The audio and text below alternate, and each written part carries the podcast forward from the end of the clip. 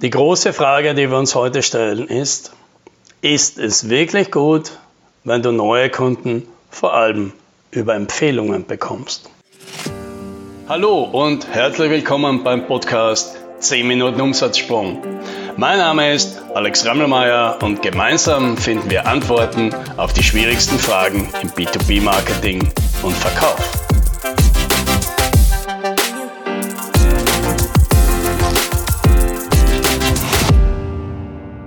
Wenn ich mit Unternehmern rede, stelle stell ich früher oder später immer die Frage, und wie kommen sie zu neuen Kunden? Ja, und sehr häufig ist die Antwort, wir bekommen die meisten Kunden auf Empfehlung oder über unser Netzwerk.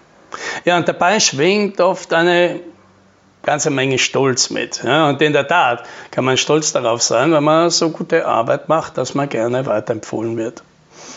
Worauf man etwas weniger stolz sein kann, ist, dass man offensichtlich keine Ahnung hat, wie man selbst aus eigener Kraft und ohne Vertrauensvorschuss von anderen neue Kunden gewinnen kann. Ja, und das ist ein Problem, denn Empfehlungen sind nicht kalkulierbar und Empfehlungen sind nicht skalierbar. Wenn sie kommen, ist es gut, wenn sie nicht kommen, kann man nicht viel dagegen tun. Ja, das bedeutet, als Unternehmer und Unternehmerin hast du keine Kontrolle darüber, ob, wann, welche und wie viele Kunden du gewinnst. Ja, Wachstum und Investitionen sind dann keine strategische Entscheidung mehr, sondern Zufall. Ja, nicht, dass wir uns falsch verstehen. Empfehlungen sind großartig. Ich mag es natürlich auch sehr gerne, wenn Kunden zu mir kommen, weil andere über unser Service geschwärmt haben. Aber wer sein Wachstum praktisch ausschließlich seinen Bestandskunden, seinen Empfehlungen und zufälligen Deals aus dem Bekanntenkreis verdankt, der hat das Wesentlichste in seinem Unternehmen nicht im Griff. Wo kommen die Kunden und damit das Geld in Zukunft her? Ja, natürlich, in wirtschaftlichen guten Zeiten wie diesen ja, ist die strategische Neukundenakquise vielleicht für viele ein Luxus, ja, weil das Geschäft brummt ja auch so. Und aufgrund der starken Nachfrage kommen ja trotzdem immer wieder sporadisch neue Kunden, mehr oder weniger zufällig daher. Das reicht oft aus, um das Wachstum, das man gerne hätte, jetzt zu leisten.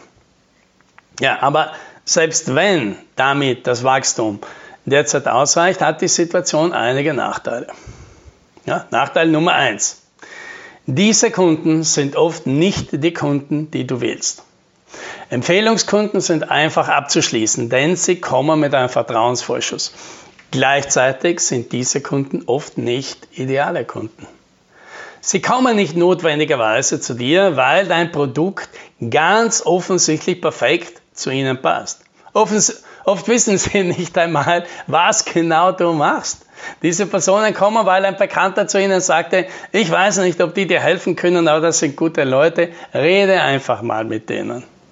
Ja, und dann kommt man eben im Gespräch drauf, der Kunde ist nicht ideal, den hätten wir uns selbst vermutlich nicht ausgesucht. Aber jetzt ist er schon mal da und die günstige Gelegenheit will man sich natürlich nicht entgehen lassen. Dann passiert es leicht, dass man sich eben verbiegt. Ja, hier hat man sich die Vertriebsarbeit leicht gemacht und die Probleme nach hinten verschoben. Nachteil Nummer zwei. Man lässt sich viel gefallen. Ja, sehen wir den Tatsachen ins Auge. Ja? Nicht alle Kunden sind großartige Kunden. Manche sind schwierig, nervig, anstrengend. Manche sogar so sehr, dass wir am liebsten die Zusammenarbeit beenden würden. Ja, aber das geht oft nicht. Denn auch wenn die Zusammenarbeit anstrengend ist, sie bringt Geld. Geld, das weg wäre, weil man für diesen Kunden in Zukunft nichts mehr macht. Ja, und wer gleicht dann diese Lücke aus. Man hat ja keine Ahnung, wann die nächste Empfehlung ins Haus schneit.